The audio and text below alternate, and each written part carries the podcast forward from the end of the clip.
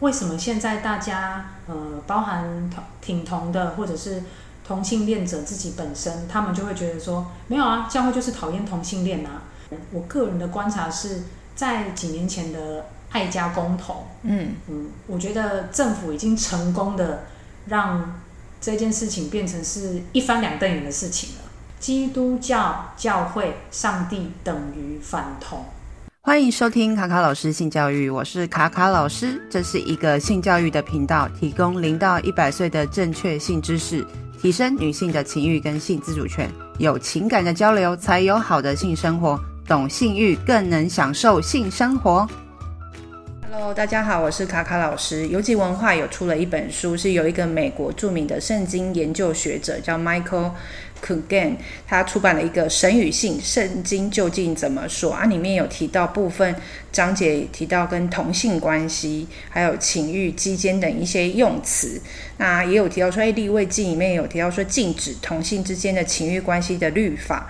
然后再来是因为很多人就是在平常的生活当中多多少少都听过什么护家盟啊、彩虹妈妈，或是在网络上曾经风靡一时的什么斩断锁链、断开婚结的美加牧师。所以大家都会联想到说，是不是哦，基督徒都反同呢？那因为其实这两个主题是我们这一集要讨论的一些重点，就是因为我本身也不是基督徒，对于圣经不是那么了解，所以我就邀请了一位在就读神学院的基督徒 Ruth 来跟我们聊聊关于这个主题，就是关于是不是呃基督徒都反同，还有就是圣经里面提到的同性关系到底是怎么去解读的。那简单呢，就是先请 Ruth 来做简单的自我介绍。Hello，大家好，我是 Ruth，然后跟大家介绍一下我本身的信仰的背景。我原本家里是传统的道教信仰，那我基本上呢是一直到二零一四年的十二月十七号才受洗的，所以成为基督徒今年已经算是迈入第八年的时间。那我目前是在高雄圣光学院就读的圣经文学硕士。好，那大家都听到说他其实现在目前正在还在就读当中嘛。那对于圣经文学，他其实是算是呃在研读的 ing，所以他应该是印象会非常深刻，所以就会找他来帮我们聊聊。那刚好最近他有一个功课也是要去谈圣经里面的伦理，对，然后就是也也想要请他分享一下，说为什么要念这个神学院，然后还要念这个圣经文学呢？好，首先我要先跟大家介绍一下我的学校圣光神学院，它是在高雄火车站附近的，徒步大概是十分钟左右的时间。然后，当然在台南也有一间蛮具指标性的神学院，就是台南神学院。那选择圣光神学院最重要的考量，是因为圣光神学院可以接受在职的选修生哦，因为我还需要一边工作，然后就是付我的学费，然后那这个是一般神学院比较少有的，因为通常神学院他会希望蒙招哦，就是全职，嗯，全职的服饰就是你单一的在教会里面工作，然后呃为教会的弟兄姐妹来。呃，服侍哦，就叫做蒙招服侍来就读，就是通常神学院会希望来读神学院的学生，他们是可以住在学校专心读书，然后浸泡在圣经的神学里面，所以这是选择圣光的第一点。那第二点是因为相较其他县市的神学院，高雄神学院的路程比较近，那因为疫情的关系，它也可以线上上课。而且学校的图书资源馆藏，就是不是只有在学校里面的藏书，像很具指标性的中华神学院啊、台湾神学院，甚至是台南神学院的图书馆资源都可以都可以结合。所以最终我就是舍弃台南神学院的就读，选择圣光神学院。然后一方面也是因为台南神学院它是属于长老教派的学校，所以。校内的学习氛围可能跟我的性格上会有一些差异，所以我才选择了圣光这样子。嗯，那为什么会选要选那个圣经文学啊？因为我第一次也是听到这个哦，很主题，这是一个非常好的问题。嗯，呃，基本上神学院它会在硕士的部分，大部分的神学院就分两个主修，一个就是道学，道就是知道的道，然后另外一个就是圣经文学硕士。那有一些学校呢，可能还会有神学硕士，跟呃，比如说基督文学硕士。那圣经文学硕士，那顾名思义，它就是在呃圣经文学的里面，它会比较琢磨。就比如说，我们需要把希腊文跟希伯来文都一定要学过，但道道学硕士呢，他们可能学一个学期，各学一个学期就好了。然后我们在文学上面的课也会比较着重。那为什么不选道硕呢？是因为道硕他要全职，他需要没有没未婚的弟兄姐妹，你一定要住在学校。对，你没有选择，然后他没有选修，再来是他的毕业学分多了将近三十学分，所以我好多。对，这 对我来说。太艰难了，因为我原本也想要修道学，但是因为在台湾，你要在教会服侍啊，基本上他们都会希望你是道学硕士毕业，所以可是因为我我我的我的各个情况，我真的没有办法去念道学。你知道道学毕业学分多少吗？不知道。你你念研究所，你几学分毕业？大概一百多吧。一百多，对，道学差不多，他要九十五。嗯，对，然后。但是，呃，圣经文学硕士整整少了三十学分，嗯，差很多，少很多。然后，呃，我后来念一念，我也觉得说，我在念的过程当中，我觉得圣经文学硕士好像也比较适合我，嗯，因为我比较喜欢研究文学的东西，嗯，对。那道学后面，它一定就是会着重在你逐日服饰的讲道，比如说。呃，讲道学呀、啊，或者是实践神学这方面，他们会比较，他们会不会比较在意？嗯，对，了解。那我们接下来就要进入我们的重点了，就是说关于就是圣经里面，因为我刚刚前面有稍微举例，因为我对圣经也没有很熟悉嘛。那到底圣经里面提到同性的部分，到底是讲了什么？然后是什么意思？用简单平常人听得懂的话来做说明，就是不用讲太那个详细啦，因为我怕有些人就是如果不是基督徒的话会听不懂。好，需要喘口气吗？可以，我看一下，因为我准备的东西真的蛮多。好，我先说，等一下以下我要省略的部分就是我经文的部分通通不提。啊经文我通通不念，因为我怕大家听到一半就睡着，就是直接关掉、卡掉。这集我没有想要听哦，所以经文的部分我通通不提，我直接跟大家讲同整后的结论。嗯，好，那关于这个题目，就是说，嗯，同性圣经里面提到的同性包含什么？然后到底是什么意思？我必须要承认这个问题的方向真的非常大。如果你我们光用一个小时的时间，我们根本皮毛都提不到，真的皮毛都提不到。所以有一几点假设，我必须要在我讲解之前，我一定要跟大家做个澄清。还有说，就是在圣经哦，关于人性的罪性上面，因为为什么呃基督教基督徒一直强调人是有罪的这件事情，我这一定要做一个假设。好，那第一点其实。第一点就是，无论我们是在旧约或者是在新约的文化背景，都没有所谓我们现在当代同性恋的概念是没有的哦。它只是在经文里面你会看到原文也好，或者是各国的翻译也好，它可能是讲到不可男与男，或者是不可近亲男色，哦，就是用白话来表示，哦，就是说经文提到都是在。行为上面的，所以呢，你从圣经的经文，你看不到他们所谓的不妥当的男与男的性行为，是不是包含平等、互重、相爱的现在的同性关系，也就是我们现在说的同性恋。嗯，啊，这个那这个需要讨论。好，那碍于时间的关系，我就尽可能的为大家解释。那第二个就是我们基督教信仰强调的中心思想，就是人的罪性。罪性指的是我们人在整体上的不完全。那因为有些人都说，你说我们都是有罪，但我没有杀人，我没有放火，我没有吸毒啊。好，那其实我要跟大家说的是，关于律法上的规条的罪是最低限度的罪。为什么我要说这是最低限度的罪？就好比如我们今天为什么要讨论同性恋？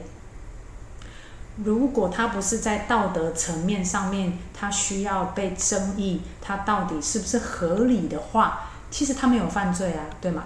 他没有犯律法的罪，但为什么这件事情会这么的有争议呢？就又或者是说，我们在平常我们在做人处事，其实大部分的人都不是去刻意犯法的人，但为什么我们会说这个人是不好，这个人是坏人？就是因为我们在道德层面上面，其实大家都有自己的价值观，所以我们讲的基督徒所谓的罪，就是我们在人体上面的，我们在人性上面的不完全。好，所以我们说我们的人是有罪的。哦，需一定要有这两个假设，就是，呃，圣经里面是没有所谓同性恋的概念，是没有的。那时候的文化背景没有，不管新约旧约。第二个就是。人是有罪的，好，这个罪是不完全的。好，那么我们就来讲圣经的经文到底怎么提。圣经总共有六处的经文，旧约呢总共有两处，两处的经文，剩下的都是在新约的，呃，新约的呃书信，我们所谓的保罗书信。好，然后呢，那这些经文怎么说呢？我只能跟你跟大家说，哦，就是不管旧约或者是新约，圣经确实无论在旧约或者是新约来看，对于同性的行为、同性恋都是持反对意见的。为什么呢？因为他们说，比如说在罗马书有提到说，他说他们的女人把顺性的用处变为逆性的用处。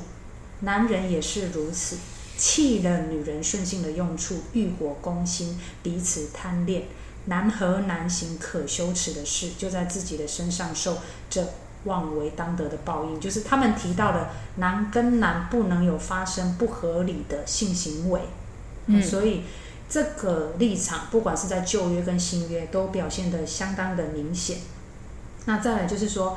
旧约跟新约的经文，你都可以看到所谓的同性行为，都跟其他的罪并列。什么叫做跟其他的罪并列呢？就比如说保罗在谈到男跟男行可羞耻的事，他跟什么罪放在一起呢？他跟邪恶、贪婪、嫉妒、凶杀、争竞、狠毒是放在一起的。好，我要表达的意思就是说，这是说明了几件事情。第一个就是同性的行为跟其他的罪。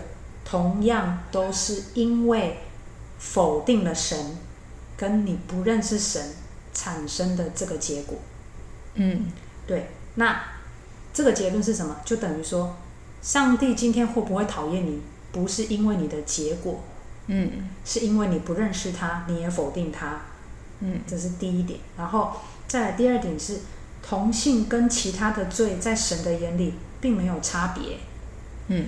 就是罪就是罪了，不不会因为你今天犯了同性的行为，你你你的你特别罪大恶极，没有罪在神的眼里面都一样，因为这些罪都是并列的，因为你们都不认识他，你们都否定他。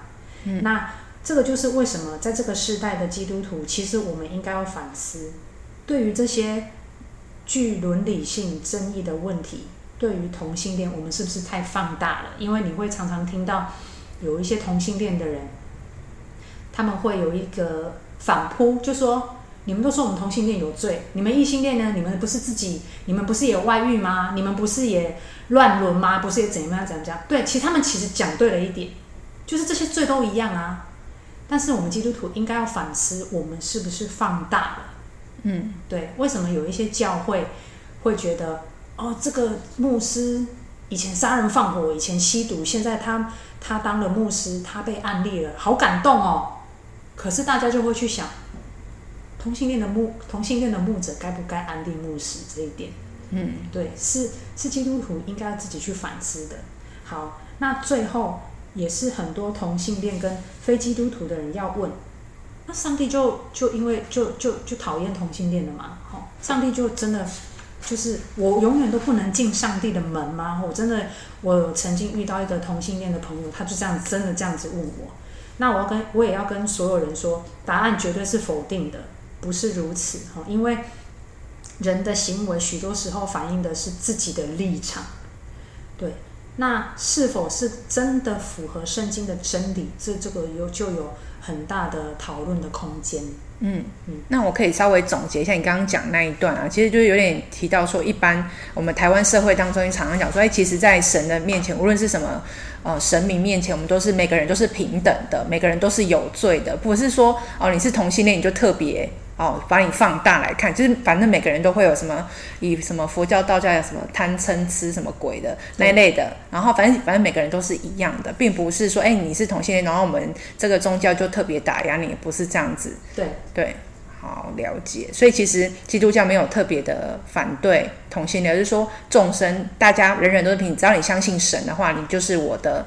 呃的子民吗？可以这样讲吗？应该说，对神来讲的话，立场还有圣经的教导的话，应该是要是这样。嗯，我们教会也应该要想办法，呃，应该也要想办法表达清楚，说，呃，圣经教导我们的真理是这样。嗯嗯。对，但是为什么现在大家，呃，包含同挺同的，或者是同性恋者自己本身，他们就会觉得说，没有啊，教会就是讨厌同性恋啊。我我个人我个人的观察是在几年前的爱家公投，嗯。嗯，我觉得政府已经成功的让，嗯。嗯，它已经变成了一翻两瞪眼，就是基督教教会上帝等于反同，嗯，但其实呢，我要表达的是说，基督教教会里面的这一群基督徒，我们都是群体，我们都是一个群体，但是呢。比较矛盾的地方是，群体里面的每一个人又特别的不同，嗯，每一个人都是自己独立的个体，对。对。但是对那些不信的人来说，一个基督徒就等于所有的基督徒，一个基督徒也等于上帝，嗯哼哼，对。所以这个也是，就是为什么我我我决定要接受你的邀请，就是我必须要告诉大家说。我相信有一些同性恋的朋友，或者是一些挺同的人，他们对于这个信仰的怀疑是：真的圣经就这么讲吗？是讨厌的吗？哦，这个也是我在等一下结论的时候，我我们会表达的立场。但是我要跟你说，本质上面对神来说，哦，所有的人都是他的子民，因为在创世纪的时候，神就自己讲，他是。人类是依照神的形象造的，造男造女，嗯，那就没有差别啊，嗯，对，就没有差别。那为什么人会有罪这个东西呢？当初神在创造的伊甸园里面，亚当跟夏娃在里面也是住得很开心呐，啊，嗯，那他们就是因为吃了那颗分别善恶果，所以为为什么吃了那个分别善恶果？是那个果代表罪吗？不是，亚当夏娃。为什么要去吃那个果实？嗯，上帝就跟你说不可以吃。为什么你们要吃？是因为亚当跟夏娃他们心里面觉得，我只要吃了那颗果子，我就可以跟上帝一样厉害了。嗯，是那个心态，所以人开开始犯罪了。嗯，所以为什么人才开始？原本是从神的形象造的人类，原本是完美的，但是为什么？后面变成不完全，是因为这件事情。嗯，对。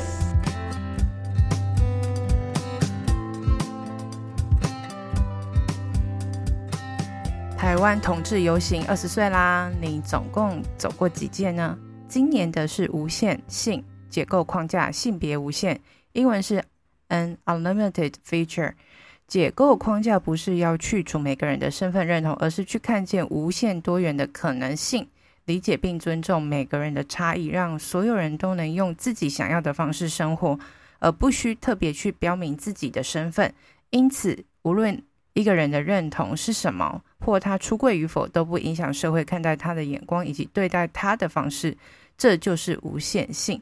今年呢，除了十月二十九号星期六当天在台北的台湾同志游行，同时举办十月一号到十一月六号为期一个月的为改变而走。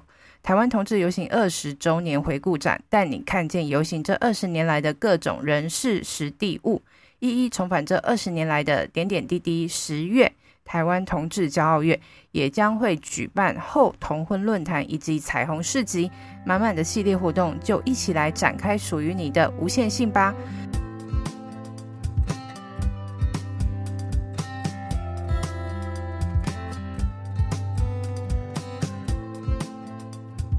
那其实你刚刚前面有提到说，圣经有分旧约跟新约，那那想问一下，旧约跟新约会对于同性关系的定义或者是解释上面会有一些不同的地方吗？哦，简单来说，整卷圣经环绕的就是整个以色列人的历史。那只是说，在新约，因为耶稣的出现，把福音啊，也就是我们所谓的就是基督教的信仰的信仰群体扩展到了全人类。也就是说，原本呢只是上帝拣选的子民，也就是以色列人。那因为耶稣基督的出现，跟他后面的使徒去传福音，所以才把信仰的群体从以色列人变成到全人类。那圣经的书写。大部分呢，绝大部分，不管是新约还旧约，都是犹太人。所以呢，于是新约会继承旧约的信仰。所以基本上对于同性哦，同性的性行为的立场是一样的。那要细看的是，我没有办法告诉大家说，圣经里面提到的同性的性行为到底包不包含关系啊？到底包不包含呃？到底包不包含我们两个之间是相爱的关系？这件事情是需要讨论的。那唯一可以确定的就是说，如同我刚刚哦，就是讲出的那六处经文，新约跟旧约对于同性的性行为的立场是没有不同的。嗯，对，了解。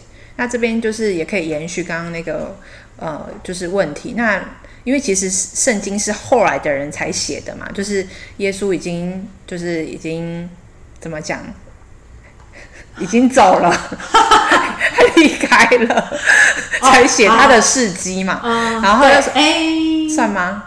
嗯，没错，没错，没错，对对对，他走了嘛，然后才才写他的升天，他升天了，好升天。我想说有没有什么方式可以讲？好升天，好升天，然后才去记录他的过去的一些呃事迹嘛。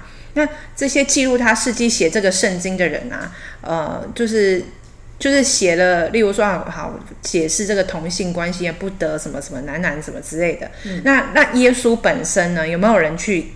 就是去找到这方面，就是哎，到底耶稣本身他到底是怎么想的？意思就是说，耶稣到底怎么看待同性恋这件事情，对不对？对对对，用白话来讲来讲。对对对。那我我刚刚已经回答一大家第一个问题，就是同性恋这个概念在新约旧约都没有出现的嘛，哈，所以、嗯、呃，同性恋这件事情就呃，我们只能说先摆一边，我们讲的是同性之间的性行为。嗯、那耶稣怎么看呢？我最近这个问题非常的奇妙哦。因为新约出现的经文都是耶稣复活升天以后记载的历史跟经文，也就是说，新约分成两部分，四福音就是我我们基督徒常常在讲的四福音，马可、马太、路加、约翰这四卷书记载的是耶稣在还在还在这个人世间的时候 传道的历史记载的历史的记录。那但是呢，吊诡的地方在哪边呢？新约出现的经文都是在所谓的一个使徒叫做保罗，就是保罗的书信出现的。嗯、也就是说，这四福音书里面完全没有记载耶稣对同性性行为的看法，嗯，完全没有，哦，一点一滴都没有。嗯、所以你永远都不会知道耶稣到底对同性恋、同性性行为他的看法到底是 yes or no。但是有一点是可以跟大家说的，就是。耶稣本身也是一个犹太人，他非常的熟悉旧约，哦，旧约，他非常熟悉旧约，所以他知道旧约的立场是什么。哦，只是说我们要说的是，在他短暂传福音的这三年当中，没有记载他是不是有谴责，他是不是有论断，或者是不是有审判。哦，这个是第一点。然后呢，再来就是第二点，意思就是说，我们可以拉更大的一个眼光来看。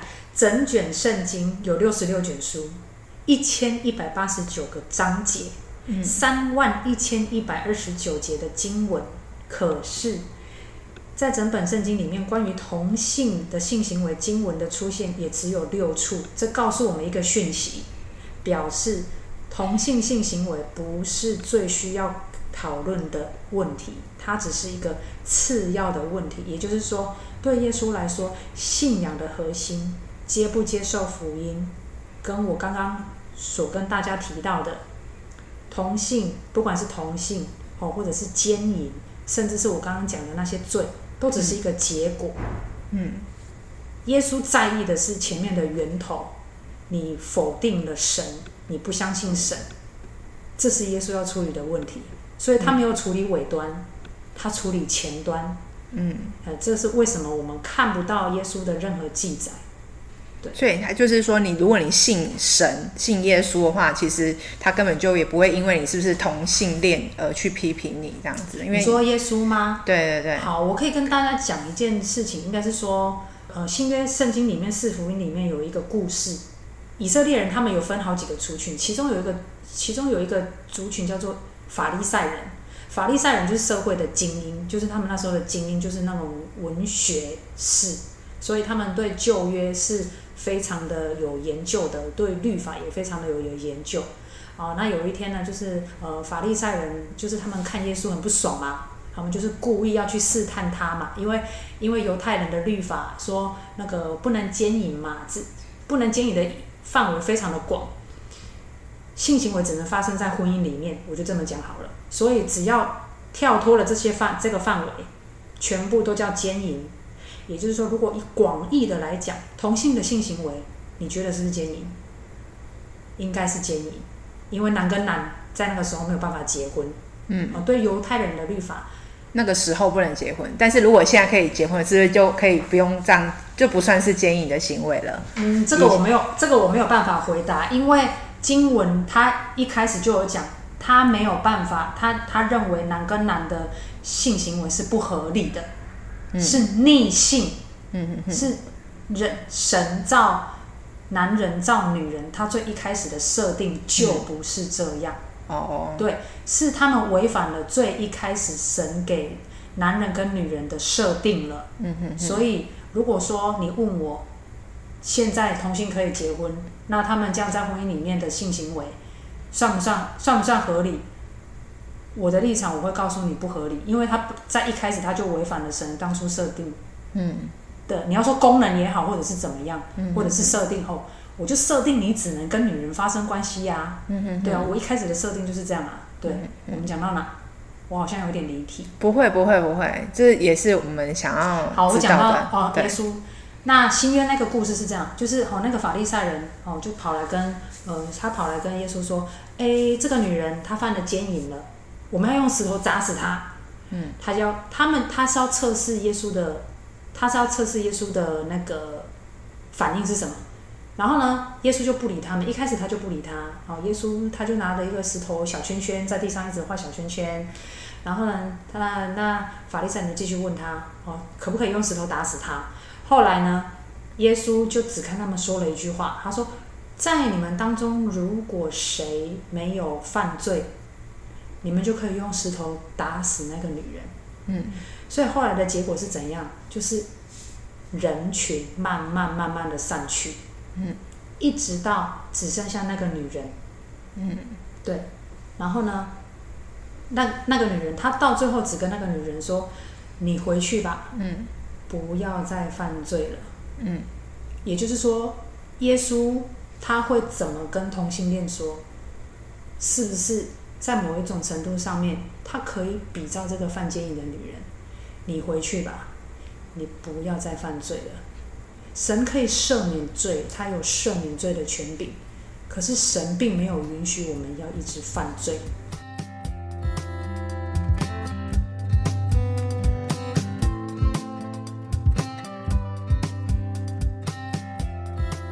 体之爱是今年高雄同志游行的主题，希望大家能从身体感受希望。疫情期间呢，生活空间剩下身体所及之处，面对未知的不安定与少了对外的连接，即便孤独，还有身体的存在。因此，我们相信，即使位于异处，依旧能够在五体之中与彼此相会亲近。邀请大家一同在十一月十九号来到高雄身体力行这场属于你们的盛宴。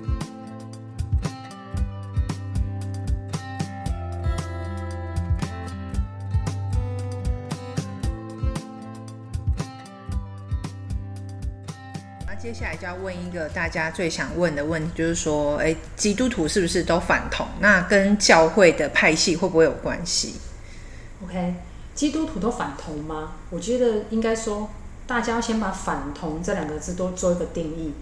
那如果说反同的定义是大家提到的反同，是因为他们心里面的情绪上面的厌恶，哦，一直以至于他们到行为上面的彰显跟表现。那我要提到的是，并非如此，哦，不是所有的基督徒都是反同。也就是说，如果我们照这个定义下去说说的话，然后，但是说在嗯，现在教会更年轻一代的基督徒，比如说是我说我一个更年轻一代的是二十岁以上的青壮年，好，二十岁到呃四十岁这中间，呃，他们或多或少身边都会有一些同性性向是同性，也就是我们所说的同志，同志的友人，他们在相处上，他们会还是多少都会有一些感到比较挣扎跟为难的地方。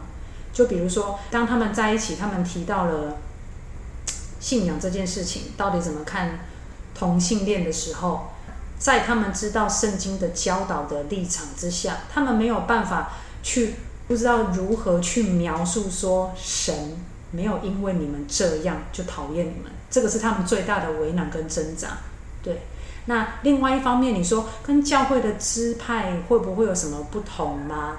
那我要说的是，因为基本上我接触过的教会只有长老教会体系跟浸信会的体系，所以我没有办法说整个台湾会不会因为每个支派他们自己对圣经的信仰跟他们教会的氛围还有文化去，我没有办法为这一题下解的。那但是我可以肯定的，每一个教会牧者他们的立场对教会的弟兄姐妹会有一定的影响力。就像之前那个美江牧师，他就算牧者嘛。对对，还有这个社会，就是基督徒他们出来倡导的这个氛围。我那时候我我曾经听过一个牧师，我认识的牧师，那时候爱家公投真的是吵得很火热，还没有投票之前，我认识的其中一个牧师，他是嘉义的一个牧师，他就呃他就认为他需要为信仰发声，所以他就印了传单，然后去夜市发。那那时候他有被攻击，他就是有被，因为那时候真的是大家的对立非常的太明显了，所以那时候他有在路上被同性恋人攻击，就是有呃砸水啊、砸鸡蛋啊，到这个地步哦。可是那个牧师他就很勇敢的告诉大家，就是圣经的立场是什么。嗯，我要说的不是这个牧师是错的，我我没有办法这样子去评断他，但是。我需要基每一个基督徒去思考，我们到底对于同性恋跟同性友人，我们到底我们要怎么处理，我们才有办法让他们真的认识到福音，真的认识到上帝。所以，最终对于同性的看法跟行为是取取决于基基督徒个人的。嗯嗯，好，那取决于基督徒个人的话，那你自己身为基督徒，你怎么看待同志呢？就基于我们刚刚稍微分享了一下圣经，哦，跟我跟耶稣还有耶稣的那个呃故事，还有嗯，我总结的一个，我我我只能说我没有办法否认圣经的教导，因为身为一个基督徒，圣经他教导我们的，我们都相信是真理。那我其实，在刚刚信耶稣，我刚刚成为基督徒的时候，我真的很想要去找经文。是不是有任何的蛛丝马迹，或者是有任何的证据来支持我，或者是支持我？其实我那时候最想找的是，我想要为同这群同性恋人找出来，同性不是罪。嗯，对。其实对我们来说，最大的挣扎就是，我们可能会想要去挺同的人，可能某一个部分他们会有个动机是，这个这件事情是不是罪？是，可是我。我成为基督徒这八年来，我发现我找不到任何一个证明来说服我自己，它不是一个罪。嗯，因为它本身跟上帝的设定就不是合理的，所以我找不到任何证明来说服自己，同性关系是可以在所谓的婚姻，或者是男，或者是我们所谓的感情关系，乃至于在性行为上是合理的。这这是我的选择，因为我选择尊。我选择遵从圣经的教导，跟我相信上帝最初设立男人跟女人最初的设定，嗯，那就会有人说，那男人女人的功能如果是互相叫你们只，上帝也只是要让你们传宗接代而已嘛，一定会有人会有这样子的疑问，但其实不是哦。为什么上帝他要最初的设定是只有男人跟女人结合在一起才能生下孩子？就回到我刚刚说的，创世纪开始的时候，人是按照神的形象造出来的。神他要我们繁衍众多，不是要我们当，不是要男人女人当生产或者是生孩子的工具。他要男人女人去生出来的孩子是继续继承神的形象这件事情。嗯，所以这是我的立场。我相信上帝告诉我，我相信上帝，我相信圣经教导我的。他告诉我，同性确实他们之间的性行为不是合理的，这是上帝的立场。哦，这也是我的立场。但是如果你问我说，所以就诚如刚刚莫妮卡你问我，那同性是不是罪？那我会跟我会告诉你，对，他是他是罪。但同时，我在跟大家刚刚分享的经文当中。哦，就是其中有一个，如果大家呃想要去呃查的话，就是罗马书啊，罗马书的第一章里面那个讲到男性之间的性行为是不合理的，是一是最长的，也讲的最呃那个范例也是最最最确实的。但是第一个章节，保罗在告诉大家哦，什么有罪是什么？男跟男之间的性行为是罪，贪婪是罪，骗人是罪，杀人是罪，犯奸淫是罪。可是保罗他在罗马书的第二章，他紧接着告诉大家说什么？他说：“你这论断人的，无论你是谁，你不可推诿。你在什么事情上面论断人，就是在什么事情上定你自己的罪。”嗯，就是你也不能去评价别人啊。对，嗯，这个我想应该也是。嗯，我觉得一方面也是耶稣他的一个立场，就是说，我们都明白上帝的教导，嗯，但是基督徒要提醒自己是，当我们面面对同性的族群，我们知道圣经的真理，我们知道我们在这一个议题，同性的议题，伦理上面的态度，我们应该要怎么表现？我们需要重新去思考圣经经文给我们的真理的教导是什么？嗯，我们不是。断章取义，拿着经文定别人的十字架。嗯嗯嗯。为什么这些经文出现在这六个地方，都是有那个时候的文化背景？嗯哼哼。所谓的文化背景，就是为什么只提男跟男？嗯。为什么旧约没有提女跟女？嗯。那提女跟女也只有在罗马书上面提到。嗯，那其实是跟那个时候的文化背景有关系，但是很多基督徒，他们、他们、他们在读圣经的时候，他们不会很清楚的去研究说，哎，那个时候的、那个时候的犹太背景，那时候的以色列人到底社会出了什么问题，才会让保罗把这些事情写下来？嗯，保所谓的保罗书信，就是保罗针对那个时候教会发生的问题去解答，嗯，告诉他们的。告诉他们一些问题的做法，嗯，对。可是很多基督徒就是会拿着经文说：“没有，你自己看啊，嗯，圣经说你们是有罪的啊。”嗯，就是我们，所以我的立场是说，我知道上帝的教导，可是我另外一方面我也知道神爱世人，嗯，所以我知道论断跟权柄不在我的身上，嗯，我不能去跟同性恋说。你是同性恋，你有罪，你进不了天国，你不能进教会。嗯，这个是超级错误的。嗯，对。但是以后我会成为传道人啊，我我又没有办法牧养。就是当同性的友人他进到教会里面来，他他告诉我他他想要他想要改变他的信仰，那。我要怎么去陪伴他？嗯，跟我要怎么在真理上面造就这个人？嗯，这确实对我们来说会有一个比较困难的地方。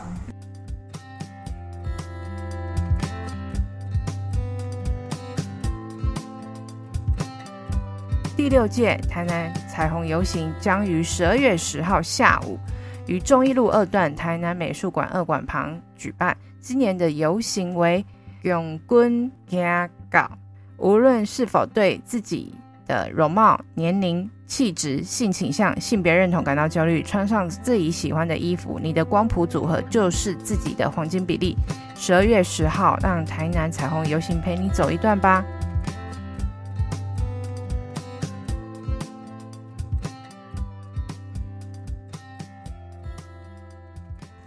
可以分享看看，就是说你自己有没有一些朋友啊，就是他自己是同志，然后也想要，就像你刚刚说的，他想要改变信仰，也要想要加入教会，就是成为基督徒的话，你会怎么样带领他们跨越这个很大的这个大家的一个鸿沟门槛？这样子，就他觉得说，到底有没有罪这件事情，或者说可不可以接纳他们这件事情？因为。就是我以前的工作环境嘛，所以其实我我知道有蛮多同性的友人，但是我同我认识的一些基督徒的同志，他们同时也是，就是他们是同志，他们同时也是基督徒。可是我在他们身上，我身边的我在他们身上是对信仰是没有怀疑，可是他们是挣扎的，这个是他们在信仰的路上是很不容易的地方。那就我所读到的一个新约伦理的学者，他叫海斯，他在他在处理同性恋的议题的时候，他就用他自己很多年很多年的好朋友这个故事来做一个开场。他说，他这个朋友他在基督的信仰里面，他非常的虔诚，哦，然后他也很爱上帝，他在教会他也非常的忠心的去服侍，运用他可以所他所能做的，但是他说。他一方面知道神的教导，他一方面知道呃同性恋是罪，但是他没有办法控制自己对于同性的欲望。他一他的信仰的生活里面，他一直这样子载浮载沉，所以他他的挣扎，他这是他表现在他生命里面的痛苦，好无奈，跟他没有他的不知所措，一直到他因为艾滋病死去。那我有遇过一个网友，就是他的父亲是牧师。他在教会里面，他没有刻意隐藏自己的性向，可是他说他需要面对不一样的声音，他也曾经差一点离开自己的信仰。对，这是我目前自己在我身边的一个例子，可以分享的。嗯，对。那像你刚刚提到，就是那位呃牧师的儿子，他自己呃就发现自己是也是同性恋，然后他他也没有特别隐藏嘛。嗯。那你觉得这些就是他在从小？我相信他是他爸爸是牧师，他一定从小一定就是圣经教他很多关于呃关于很多事情嘛，也会包含到就是同性的这种东西。那你们平常在教会里面是不是也会教孩子关于例如说家庭的观念啊、性别的观念啊？你觉得会不会影响到孩子？就是提到呃同志的时候，还会有一些影响？呃，一般教会他们着重在。嗯，小孩子在教导的上面，我们在教会都叫做儿童儿童主日学啦。那一方面，呃，一般的教会他们着重的是在圣经上面的教导，可以这么说，就是说伦理议议题上面的处理不是见一个处理一个，对，这个是尾端，就我刚刚讲的，这个是尾端，因因为要让基督徒处理的议题太多了，不是只有同性恋，婚前性行为要不要处理，战争要不要处理，堕胎要不要处理。好多，对，很多。那所以对教会来说，就像圣经我刚刚说的，它这么这几这几卷圣经里面就只出现这六个地方。嗯，所以对上帝来讲，要解决的不是同性恋的问题，嗯，要解决的是不认识神跟否定神这件事情，嗯，嗯，就是就是那个根源。所以如果说你。如果你只是一味的在儿童主日学说哦，你们就是对待同性恋的人以后要怎么样怎么样怎么样啊，然后面对以后你的朋友婚前性行为你要怎么样怎么样怎样，那倒不如你就要把它放在圣经的教导里面，嗯，就是不是去处理末端，因为这样就本末倒置。他们如果明白了圣经的教导，他们还可以活出圣经的教导，嗯，知道是一回事，活出来是一回事。就像基督徒，他知道生同性恋之罪，可是他们活出来是什么样的生命？嗯，如果他们知道圣经的教导，他们又可以活出来的话，那他们就可以在不同的场合面对不同的伦理议题，嗯，他们就可以知道他们能够怎么处理。所以大家在教会里面我们不会说会设计一个课程是告诉大家要怎么面对同性恋，或者是说告诉小孩子你要怎么，呃，要怎么应面对同性恋的人，你要怎么应对进退。但是我们会不会因为亚洲人文化的关系，我们会不会刻意闪避这个？我们会不会刻意的闪避？我、呃、我只能说，可能并非没有这个因素存在。我们连谈性教育我们都已经很难了，你还要跟人家谈同性恋？嗯，对。也对，对。那如果说，呃，你刚刚问的是一一个同性恋，如果他想要加入教会怎么办？嗯，中南部是没有专属同志的教会，但台北有一个，嗯，就是叫做同光同志长老教会，嗯、它是台湾第一个由同性恋对由同性恋组成的教会，但是他们一直到二零一五年才公开他们聚会的地方，嗯、在这个时间之前，他们因为保护的关系，嗯。嗯，这是台。目前我们能够知道的是唯一一个同性恋群体组成的教会，然后再来台北的真光福音教会是蛮大的教会哦，他们的主任牧师张牧师，他是一个公开出柜而且他被安利的牧师。案例是什么？案例呢，就是你从神学院毕业以后呢，你进入教会服侍，你的你的称呼，你的职称是传道哦，那你要变成牧师需要。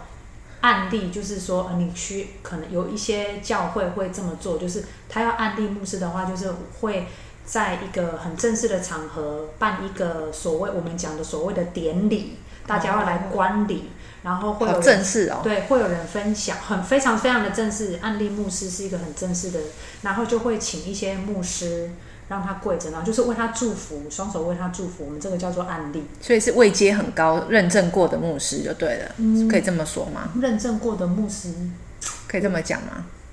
嗯，认证，我不知道怎么跟你们讲认证这件事，就是就是白就是白话、呃、台湾线上的牧师啦，应该都是经线上啦。哈、哦，你所看到的应该都是这样子啦。好，神学院毕业以后进入教会，都原本只是传道，过了几年。呃，教会的弟兄姐妹觉得，呃，他的各项的表现很好，那就会提出来。比如说，我们是浸信会的嘛，嗯，那我们浸信会的，我们就是会由执事会来提。那我们会提到，呃，台湾的浸联会、浸信会联会里面去，那他们会做一个评估或者是考核，嗯，那诶可以按立牧师了，那他们就、嗯、就来对就可以。通知我们，然后我们就可以就是有这个典礼，嗯、然后大家来观礼，嗯、就是祝贺的意思。然后就是大家看着他们，就很像那个挂阶级一样，有没有？嗯、警察那个丰功伟业上台挂几线几星这样子，类似类似就是 OK，对，可以是这个概念，加冕的。对对对，但是你说一个同性恋的人，你你要进到教会里面要怎么办？我我没有办法跟大家保证说，你进到教会里面，每一个人都会跟我一样这么理性，就。充满了理性，因为对他们来说，从来可能也没有人教他们该怎么对待，该怎么对待这一群人。嗯，所以对他们来说也是一个挑战，对同性恋的人也是一个挑战。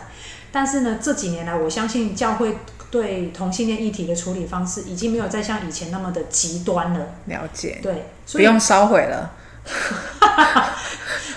这这这要被关的吧？所以那个同性恋友人，如果说你要进入教会，其实我会一个建议是，你需要有一个异性恋的友人带你进去。好，这个异性恋友人他要他要发挥的功能是什么呢？就是因为他需要同伴，嗯，这个同志需要同伴，嗯，那这个这个这个朋友他需要随时掌握这个同伴的状况。然后，如果说这位同志进到教会里面，他愿意在圣经上面、真理上面会造就。那当他自己去面对别人的眼光，这个过渡期，从很在意、很在意、很在意，到后面你会发现啊，就是每一个人的反应不一样。嗯，这你从这边要到这边，这一段的过程会比较会缩短很多。嗯，了解。那最后最后，你有想要跟同志朋友们说什么？就是首先我要很感谢我大学同学 Monica 来邀请我来分享。好，那为什么我会接受这个分享？一部分原因就是我希望身为同性的友人，你们需要明白人的行为跟人的反应。他们听到你是同性恋当下的反应，他绝对不等于上帝的审判，因为每一个基督徒对于圣经真理的明白不一样。可是我必须很抱歉的说，会让许多同性的友人误会上帝。我真这件事情，我感到非常的遗憾。所以在这在这一段时间里面，我只有办法告诉大家，圣经的真理是怎么样，我自己的立场是怎么样。但是你大家必须要相信的是，上帝的爱他并没有分别。那另外一方面是，呃，接受这一次分享最大的原因，不是我要来批判同性恋，也不是我要来告诉大家，对，同性恋就是有罪，你们不应该变同性恋，不是这件事情。我最大的动机是要告诉基督徒，就是我们自己人。我们必须要明白，耶稣告诉我们，我们圣经最大的诫命是除了尽心、尽力、尽意要爱主你的神，你还需要爱邻舍如同自己。这是圣经上面自己写的。这个邻舍他没有差别待遇，他不是告诉我们，我们只能爱谁，不能爱谁。不是你选择爱谁，不是不是你觉得这个人是同性恋，你就不爱。不是这个。这个牧师吸毒了，后面浪子回头了，案例的牧师特别的可贵。相对的，而且保罗也一再提醒基督徒，我们是在信仰的群体生活里面要展现、见证基督给那一些还没有信神的人看。而且刚刚说了，亚当夏娃吃的那一颗果实以后就有罪了，我们自己也有罪。所以，如果我们没有除掉我们眼里面的梁木，我们没有办法拿着自己的手去指着别人说你犯错了哦。我们需要基督徒需要警醒自己，我们是软弱的，我们是不完全，我们也会犯罪。那耶稣已经用他的方式跟我们展现，他上了十字架，他钉了一个没有罪的人，他上了十字架，他舍了自己的罪。所以我们需要跟。同性恋的友人证明，不是同性性行为的不妥，而是我们要告诉，怎么告诉他们福音的本质是什么，上帝的本质到底是什么？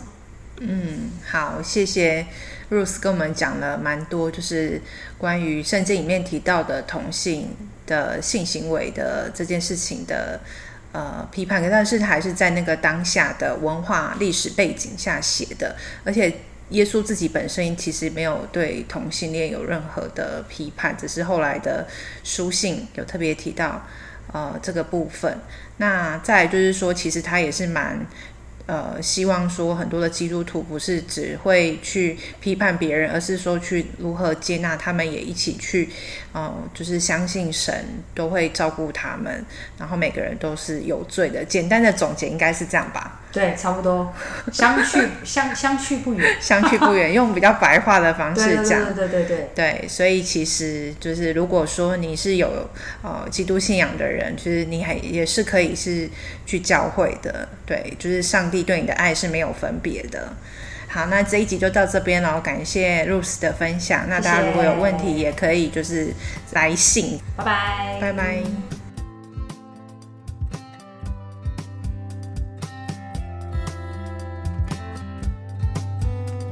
后来呢，录音结束之后，我跟 Ruth 又稍微聊了一下关于就是呃尊重与多元这件事情。那在性别上面，我们都会去强调要去包容多元的性别啊，或者是尊重不同的声音跟样子。可是有时候，呃，遇到像这个呃不同的人有宗教的立场的时候，所以说，我觉得真正的多元的包容应该也是这样，就是这个人即使跟你的价值观或理念不同，但是我们还是愿意跟对方呃对话，或者说跟对方。呃，相处并不是说处于一个呃，你跟我呃价值观不一样，我就不跟你不相往来，或者是不跟你对话，呃，甚至就是会有一些行为上去呃呃歧视你啊，或者是说有一些攻击的行为，或者是言语上不礼貌，因为我觉得这些都并不是。一个真正的呃，就是在多元性别，大家常常讲说，哦，我们要包容跟尊重的部分，其实这部分就很可惜，就是一个说一套做一套的。呃，我们不能用呃说我要多元包容，但是你遇到别人跟你声音不一样的时候，你就不接受，那这样子就不是也违背了你原本的那个立场吗？那我觉得我会愿意找基督徒来我的节目上面去聊这件事情，其实并不是说呃我。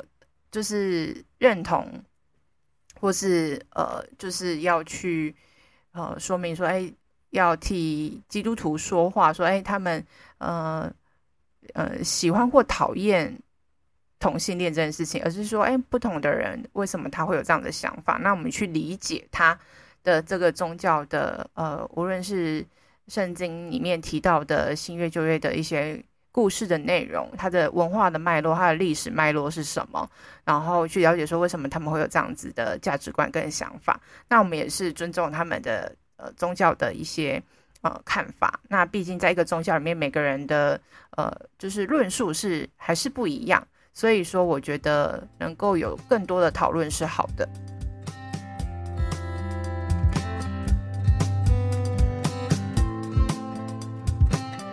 KKBOX 家庭方案平均一个人只要四十元，三人家庭每月一九九，六人家庭呢每月两百四十元。同住家人，不管你是爸爸妈妈、宿舍室友，都可以多人成家。九千万首日韩、华语、西洋歌曲和各种 Podcast，听到饱，独立账号听歌不怕被干扰。离线听、动态歌词等超实用功能，立即上网搜寻 KKBOX，了解更多资讯，请看资讯栏。下次见啦，谢谢，拜拜。